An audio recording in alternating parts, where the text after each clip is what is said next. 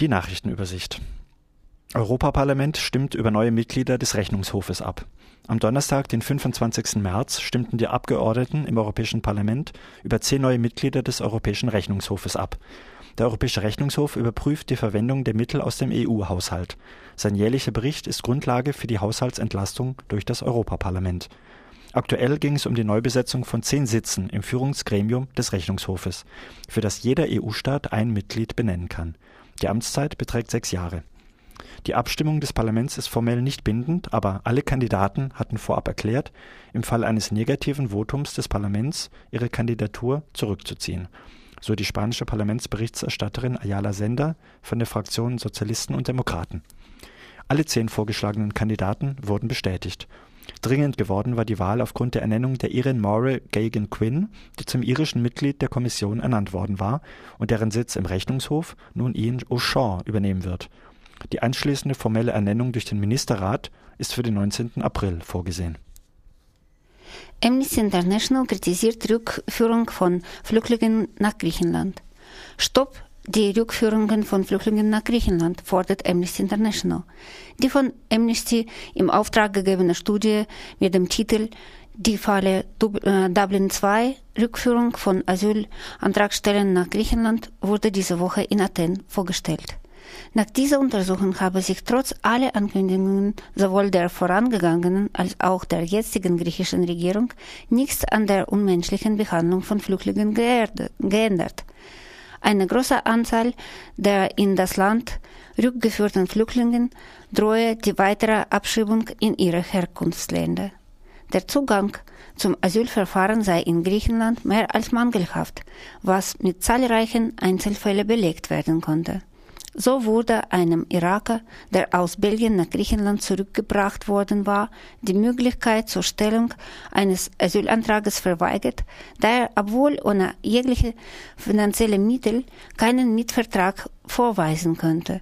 Häufig würden, so die Studie, die zur Antragstellung notwendigen Informationen nur auf Griechisch oder Englisch ausgegeben und nicht in einer der Antragstelle verständlichen Sprache die europäischen Nachbarregierungen würden die Willenserklärungen der griechischen Regierung mit der vor Ort herrschenden Realität verwechseln. Eine Realität, welche den fairen Zugang zu Asylverfahren nicht garantierte, so Amnesty.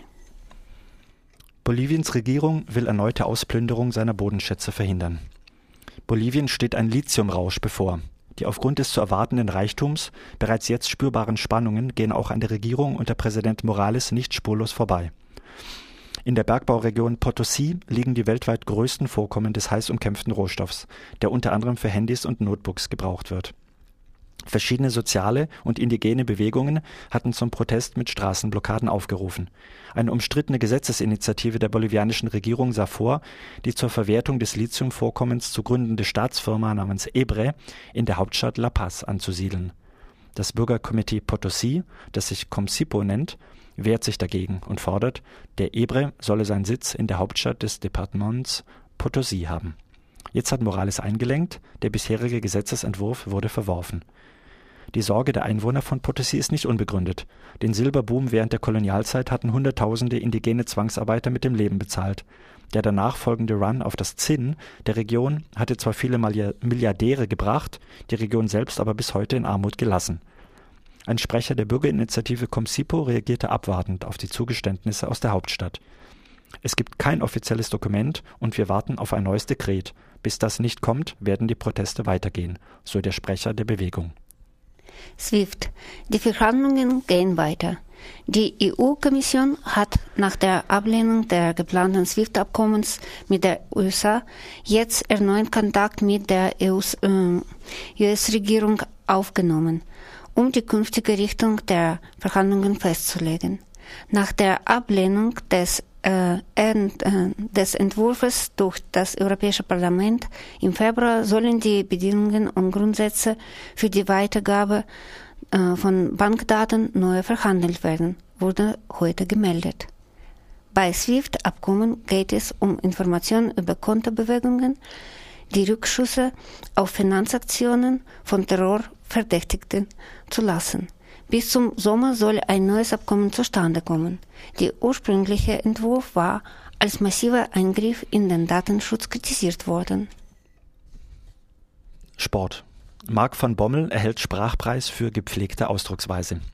Der niederländische Fußballer Marc van Bommel, amtierender Kapitän von Bayern München, erhält den Sprachpreis der Freien Universität Amsterdam, meldete die Hochschule. Die holländischen Sprachwissenschaftler werteten TV-Interviews von Fußballern verschiedener Nationalspieler aus. Beurteilt wurden Sprechtempo, Betonung, Verständlichkeit und Argumentation, während Grammatikfehler oder die Verwendung von Klischees und unverständlichem Fach Chinesisch Punktabzug brachten. Gerade im internationalen Geschäft des europäischen Fußballs seien Verständlichkeit und Sprachkultur wichtig, aber eine oft vernachlässigte Tugend. Lobbyarbeit der Großkonzerne in Brüssel, in Brüssel beeinflusste massiv neue EU-Gesetzvorlagen. Eine Allianz von Großunternehmen und Wirtschaftsverbänden setzte in den 90er Jahren durch, dass europäische Gesetze vorab auf ihre ökonomischen Kosten untersucht und dabei vor allem die betroffenen Branchen gehört werden. Bekannt wurde diese verdeckte Lobbykampagne jetzt durch eine britische Studie. Das Forschungsteam der Universität Bath stützte sich bei seinen Recherchen auf interne Dokumente der Tabakindustrie, die später bei Schadensersatzprozessen in den USA an die Öffentlichkeit kamen. Brüssel ist eine Metropole des Lobbyismus, so ein lobbyismuskritische Nichtregierungsorganisation Lobby Control. Etwa 15.000 bis 20.000 hauptamtliche Interessenvertreter seien damit beschäftigt, die einzelnen Richtlinien und Verordnungen im Sinne ihrer Auftraggeber zu beeinflussen. Eine strategischen Allianz von Großunternehmen und Wirtschaftsverbänden, gegründet von Lucky Strike Hersteller British American Tobacco, sei es gelungen, Gesetzentwürfe in Brüssel in ihrem Sinne maßgeblich zu beeinflussen das sogenannte Impact Assessment, ein Instrument zur Gesetzfolgenachabschätzung, sollte eigentlich neue EU-Gesetze bürgernäher und Praxis, äh, praxistaugliche machen, wurde aber über geschickte Lobbyisten auch von der Industrie genutzt um Gesetzesentwürfe etwa um Umwelt- und Gesundheitsschutz wieder in der Schublade verschieben mm, zu lassen, so die Studie.